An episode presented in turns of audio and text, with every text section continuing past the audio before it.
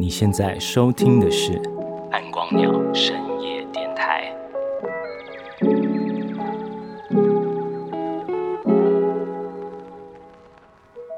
嘿，大家好，我是电台主持人暗光鸟先生。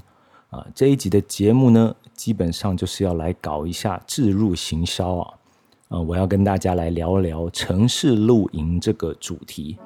那因为这次的暗光鸟季呢，我们也在印八九的天台搞了一个城市露营的活动。那至于为什么要玩城市露营，那城市露营到底有什么好玩？那为什么这几年城市露营好像越来越兴盛呢？呃，这些问题我觉得都可以来聊一聊哦。呃，很难说城市露营是从哪个国家，诶，哪个城市。然后很明确的就哪个时间点开始兴起，但是可以确定的是哦，这几年就是在很多国家城市露营都越来越盛行了。那盛行的原因主要我觉得就是因为现代社会的生活其实很快嘛，节奏步调都很快，那都市人的身体就很容易累积压力，然后日子一久啊，脑袋就会变得怪怪的，动不动就会有。啊，好想要逃离这个城市的念头出现啊！当然，逃离城市只是一种形而上的说法了。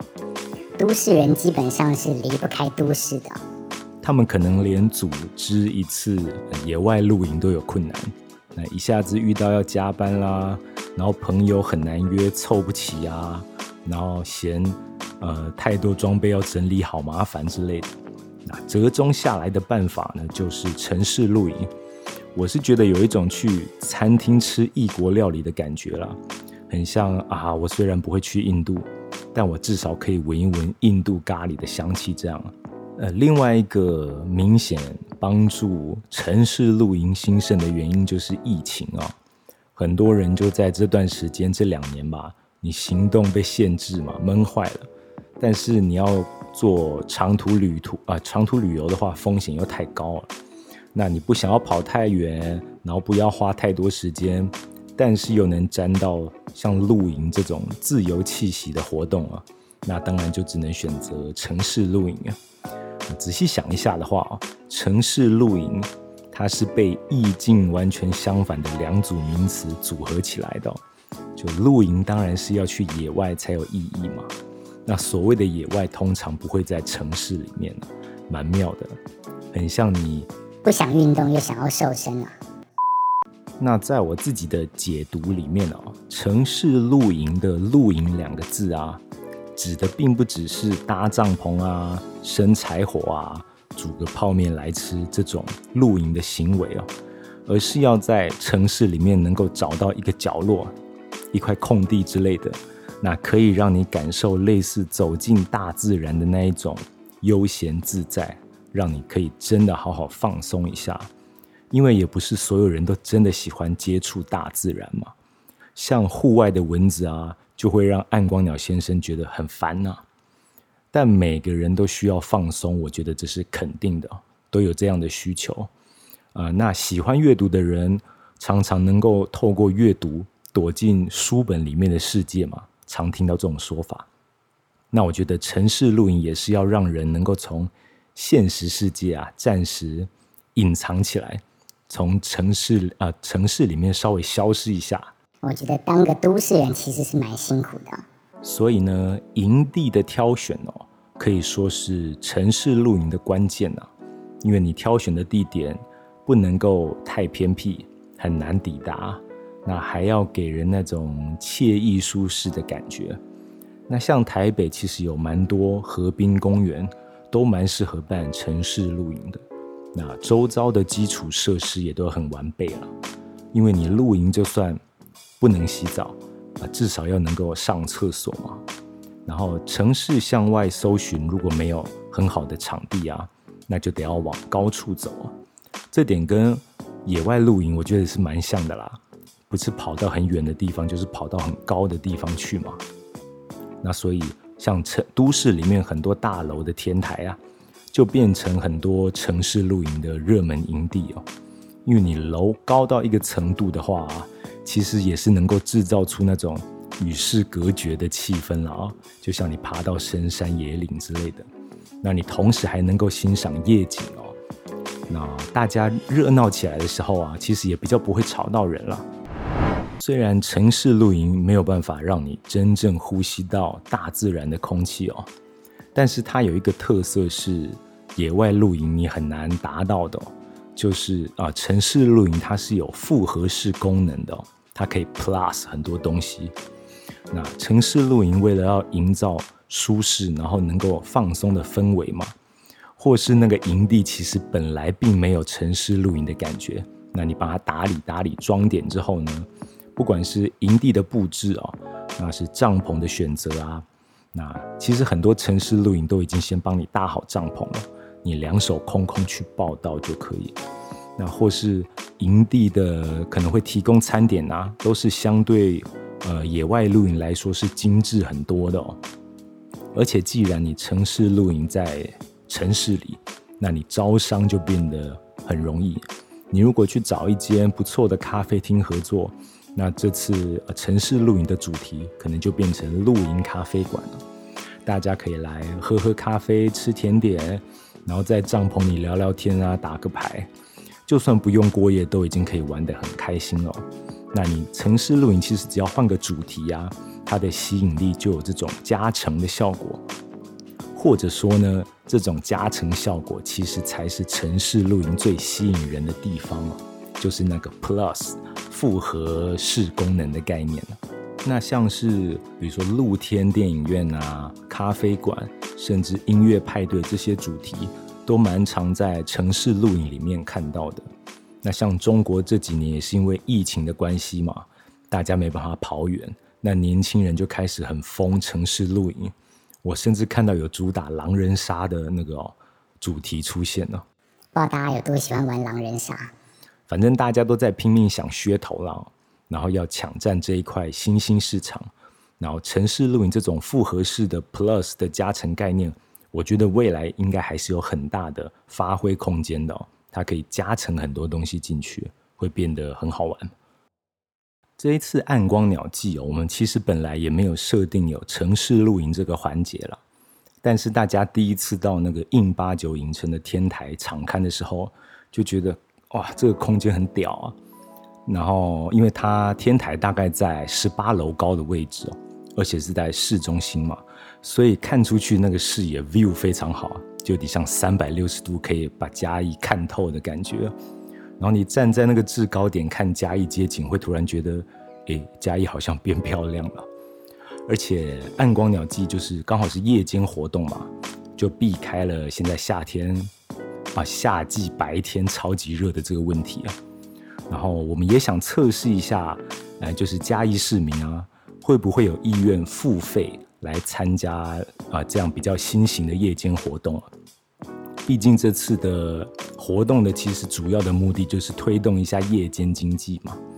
那天台上呃十九、二十号两天的节目，像是露天电影院、音乐派对跟舞蹈表演都是免费的哦。那来露营的朋友其实只要付租帐篷和场地使用费，就可以一次玩透了。你也就是可能七点八点入场玩一玩，然后十一点多十二点开始搭帐篷，我们会派人帮你把帐篷搭好，然后你就可以直接入住。这样我觉得是还蛮有趣的。然后台湾未来啊，如果城市露营越来越普及啊，我觉得应该也不会太让人意外啊，因为台湾真的是超级小，很多时候你假日就长途跋涉去那种户外热门景点呢。那路上除了塞车，然后到了景点可能也是人挤人，那其实没有真正得到放松的效果，有时候反而更疲累。那与其这样呢，在城市里面找一个舒适的小空间，很悠哉的度过，好像还比较吸引人哦。至少会吸引像暗光鸟先生这样很懒得出远门的家伙了。那城市露营的推广啊，我觉得多少也可以活化一些里啊闲置空间呐。我觉得小小的台湾其实很需要空间使用的巧思，那大家一起发挥创意，把台湾复合式起来吧。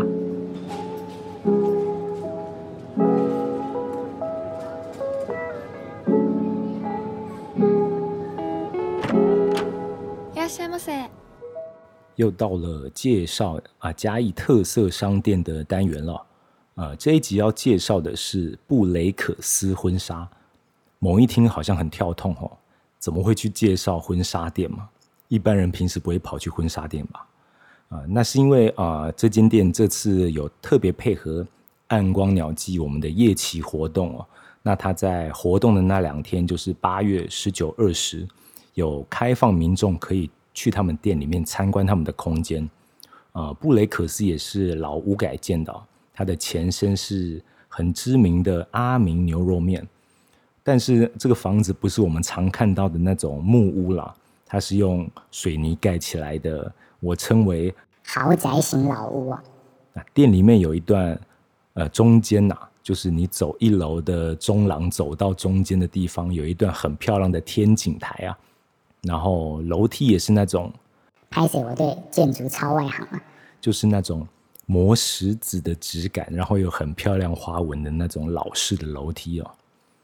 就是空间很酷，然后希望民众有兴趣的话，可以去里面走一走，那跟店家聊聊天。布雷克斯八年前刚开业的时候啊。它的一楼其实是设计成艺术共享空间哦。那其实他们有找艺术家来办展，那也提供这个场域给艺术系学生办毕业展，大家都可以免费使用。那他过去也曾经邀请过日本蛮知名的影啊摄影艺术家小山俊介来这边开展啊。那布雷克斯的合伙人之一就建议他说自己开业啊。就是希望可以搞一些好玩的东西，比较自由嘛。那办展的话，其实是可以跟附近的邻居拉近关系的。那现在的布雷克斯的店面，它那个橱窗上面有放上那个模特人偶，你大概还可以猜出来他们的营业项目。但是刚开幕的时候啊，它窗户是设计成很难看进店里的那种设计了。那结果附近的邻居都在猜说这间店到底在搞什么。那一楼他还设计了一个很像酒吧会用到的那个中岛台，而且晚上真的偶尔会请调酒师来卖酒开派对，好像故意要让你猜不透他们到底在干嘛的感觉哦。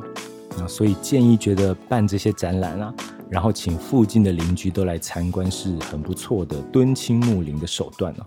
然后有几位邻居就真的把展示的作品买回家收藏，我觉得这个很酷哦。但是因为办展你就得要保管嘛，那些展示作品，那这对免费出租场地的布雷克斯来讲压力是蛮大的，所以后来就慢慢变成了单纯的业务洽谈空间，但那空间还是打理的很漂亮啊。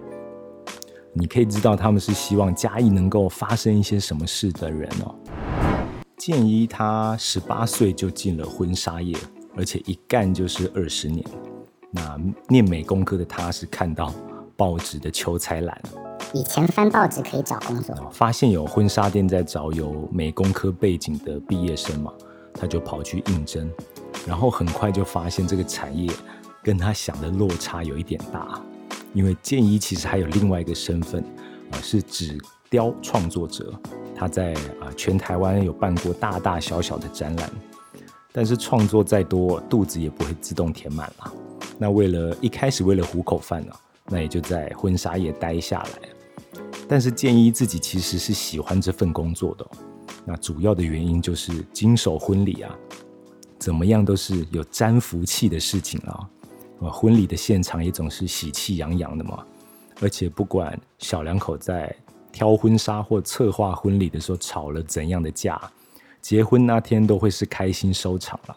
所以出入这种场合啊，建议觉得对身心来说是一种吸取正能量的好方法。八年前呢，就建议跟一群共事过的伙伴啊，一起开了这一间很不婚纱的婚纱店哦。那布雷克斯有几点很简单的创业理念。那首先是他们不干很多婚纱店可能会做的剥皮消费啊，就你走进店里是一套价码，但推门离开的时候是另外一套价码。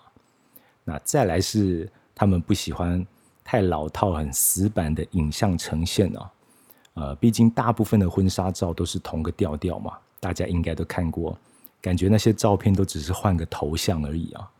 那布雷克斯他们比较喜欢类似杂志风这样的呃影像调调啊，就是比较酷的风格啦。简单来说，那毕竟干了二十年的婚纱业啊，那种很糖水的修图修到你快要看不清五官的路子，也早就玩腻了啦。建议很骄傲的说，就布雷克斯他们八年营运下来是零负评的商家，真的就是做口碑的。所以会有整个家族的婚礼都是他们包办的情况嘛。那重质不重量啊，你可能短时间看起来会觉得好像让店有点亏本，但其实你想要长久经营啊，就不能单纯只考虑盈利了。特别婚纱业是服务业中的服务业吧。你经手的是别人的人生大事啊，所以服务的质量很多时候其实才是客人考虑的关键呢。但少子化嘛，再加上这两年的疫情，其实击垮了很多婚纱业者。但布雷克斯这种比较强调风格跟沟通啊，然后比较有弹性的商家，是有跟着时局在不断调整的。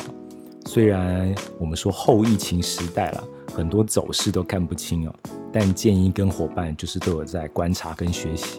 他跟我讲了店里一项我觉得很酷的服务项目，因为现在很多年轻人是不办婚宴的嘛，就直接去户政事务所公证，所以布雷克斯他就提供了呃公证记录这样的服务，他们会帮你侧拍呃公证跟登记的这些过程花絮，呃很多人可能会觉得啊蛮酷的嘛。就一个小小的公证，做一个可爱的纪念。但一旦想到要被拍照的话，女孩子就还是会想要穿得漂漂亮亮的。所以布雷克斯又可以延伸提供服务，像是服饰的挑选啊、化妆啊，从一个消费者想要记录的动机去出发，然后延伸商业的可能性哦。我觉得这是很有趣的想法。而且我好像能够想象，就是建议啊，跟伙伴在开会的时候热烈讨论这个 idea 的景象啊。然后在闲聊之中啊，发现自己对嘉义的历史真的超级不熟，就建议告诉我西市场二通这边，也就是他们店的所在地了，以前都叫做后雅郎七啊，是过去最繁荣的一条街哦，百业林立了。那嘉义的第一间百货梅园百货也是开在这边了，而且不要小看他们周遭那些老店铺，店门口常常是呃停着名车的哦。然后本来的业主啊，很多都早就赚饱钱移民出去了。而且因为过去嘉义的林业很发达，所以有很多大老板要交际应酬。那二通这边也有很多那种华灯初上 style 的风雅酒店哦。那建议的言谈里面呢，他很自然流露出对嘉义的那种骄傲啊。他说，虽然自己是没有经历过那个年代啦，听来的，但嘉义在最鼎盛的时候啊，曾经有过小巴黎的封号，这我真的是没有听过啊。他说，因为那个巴黎的凯旋门是在圆环中心嘛，然后附近的道路是放射状的展开，这样子以圆环为中心，那这跟嘉义刚好很像嘛。而且巴黎有塞纳河，那现在的垂杨路那边，以前也有一条大河沟啊，然后两旁都长满了柳树，就街景很有 feel 啦。然后这也是垂杨路路名的由来啊。那嘉义是啊，他还说嘉义是很早三铁共构的城市，但不管过去怎么样啊，它更重要的是哦，嘉义这个小城市这几年正在慢慢改变呢。那建议说。虽然很难形容了，但是嘉义市是变得越来越有活力了。